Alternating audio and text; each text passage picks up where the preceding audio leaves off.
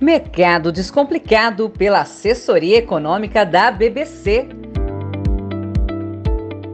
Hoje temos estreia no Fala BBC do novo quadro Mercado Descomplicado. A Simone Bernardino, analista da assessoria econômica da BBC, está aqui conosco e vai nos explicar de um jeito simples e prático o porquê investir em produtos de renda fixa, como CDB, LCI, LCA ou Tesouro Direto, rende mais do que deixar o dinheiro na poupança. Olá, Simone. Olá, muito obrigada, Juliana. Olá a todos os ouvintes do Fala BBC.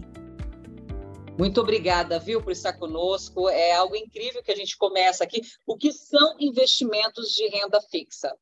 Então, Juliana, renda fixa é uma classe de ativos que tem regras para remunerar os seus investidores. Regras essas que são determinadas no momento da aplicação. Pode-se dizer que é a modalidade mais procurada por quem busca por segurança e também por rendimentos mais rentáveis. É, na renda fixa existem os títulos pré-fixados e os pós-fixados. No caso dos prefixados, o investidor já sabe antecipadamente qual será o rendimento e, caso resgate antes do vencimento, a rentabilidade pode sofrer alguma variação. Alguns exemplos desse tipo de investimento são os CDBs, LCI, LCA e o Tesouro Direto. É, já no caso dos títulos pós-fixados, a rentabilidade irá depender do desempenho de um determinado indexador, que pode ser a taxa Selic, o CDI ou até mesmo a inflação, por exemplo. O índice mais comum de referência é o CDI. Eu acho importante também destacar que esses títulos de renda fixa, eles podem ser emitidos por instituições financeiras privadas e públicas, como os bancos, empresas e também pelo governo.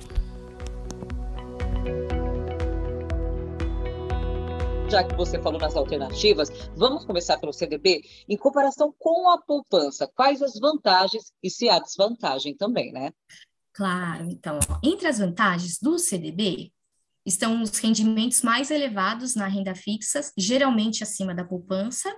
Tem a questão da proteção do FGC, que é o Fundo Garantidor de Crédito, a, a, liquidez, que pode ser diária, diferente da poupança, que eu só consigo fazer o saque né, fora do aniversário, só que eu perco todo o rendimento do mês. É diferente de um CDB que eu posso sacar ele qualquer dia, né?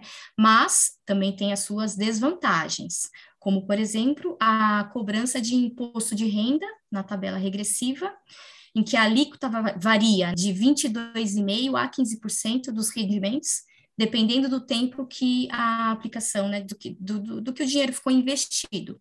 E também tem um prazo de carência em alguns títulos. Então, essas são as desvantagens do CDB.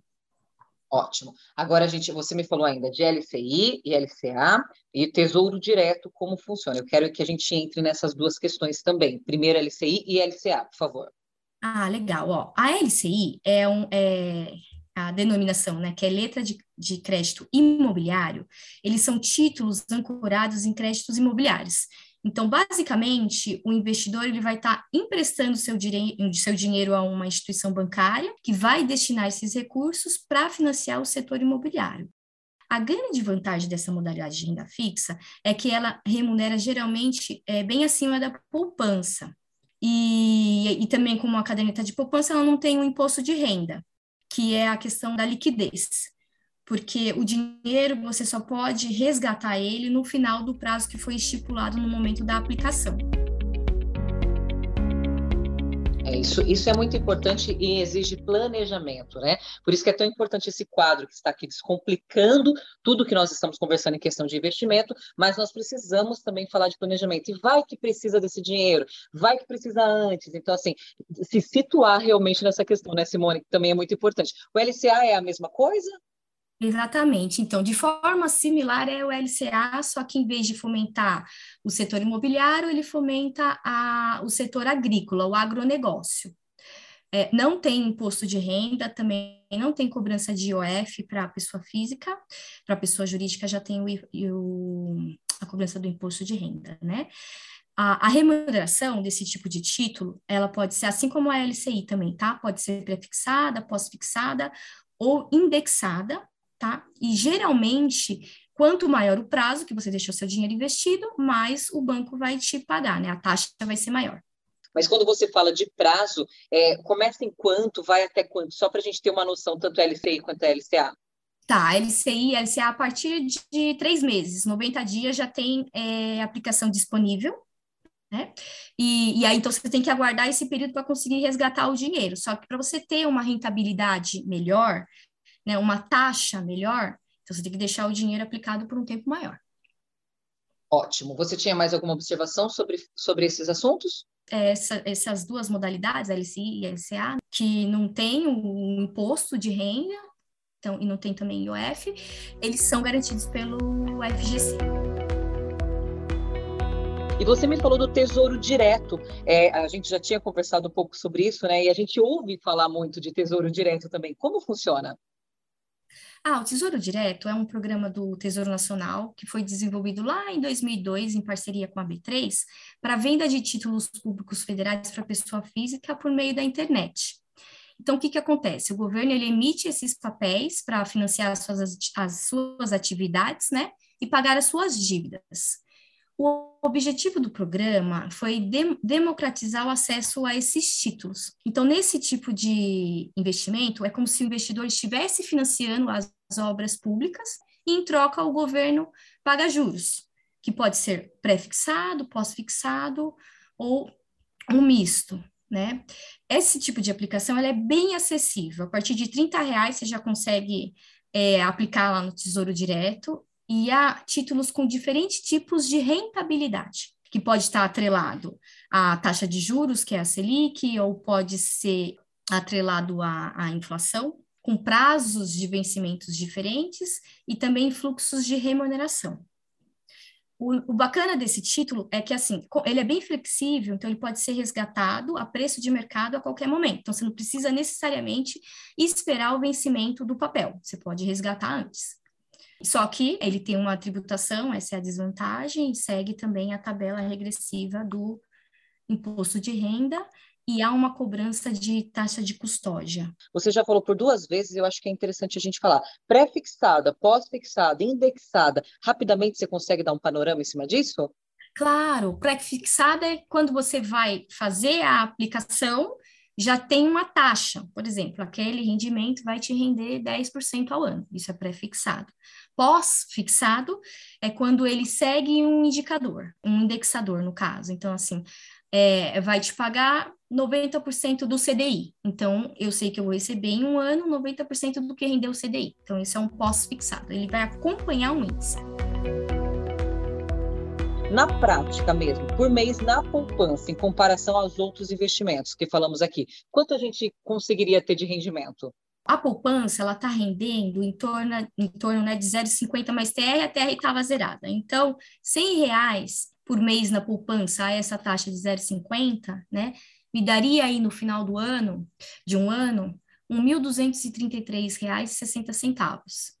Em outras aplicações, como um CDB, um LCI, esse montante já subiria um pouquinho para R$ 1.249,50 falando um pouquinho, né, dá quase em torno de 15 a 20 reais, num valor de 100 reais ao mês. Num valor né? de 100 então, reais, exatamente. Exatamente, é uma análise que precisa ser feita. Agora, vamos lá, a gente tem um pouquinho mais de dinheiro, conseguimos guardar, porque é importante ter essa consciência financeira. Então, conseguimos guardar mil reais por mês. Qual seria a diferença de investimento poupança e os investimentos de renda fixa? Ah, se eu guardar mil reais todo mês, né, a, essa, a esse rendimento de 0,50, no final de um ano, eu vou ter R$ 12.335,60, né?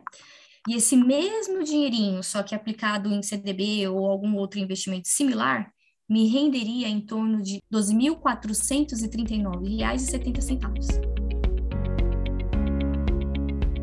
E você falou algo muito importante na questão da poupança. Mesmo que a taxa Selic esteja alta, não passa de 0,50 por mês. É isso que eu entendi, né? Isso, na realidade é o 0,50 por mês mais a TR, que é uma taxa mínima. Em, em fevereiro ficou zerada.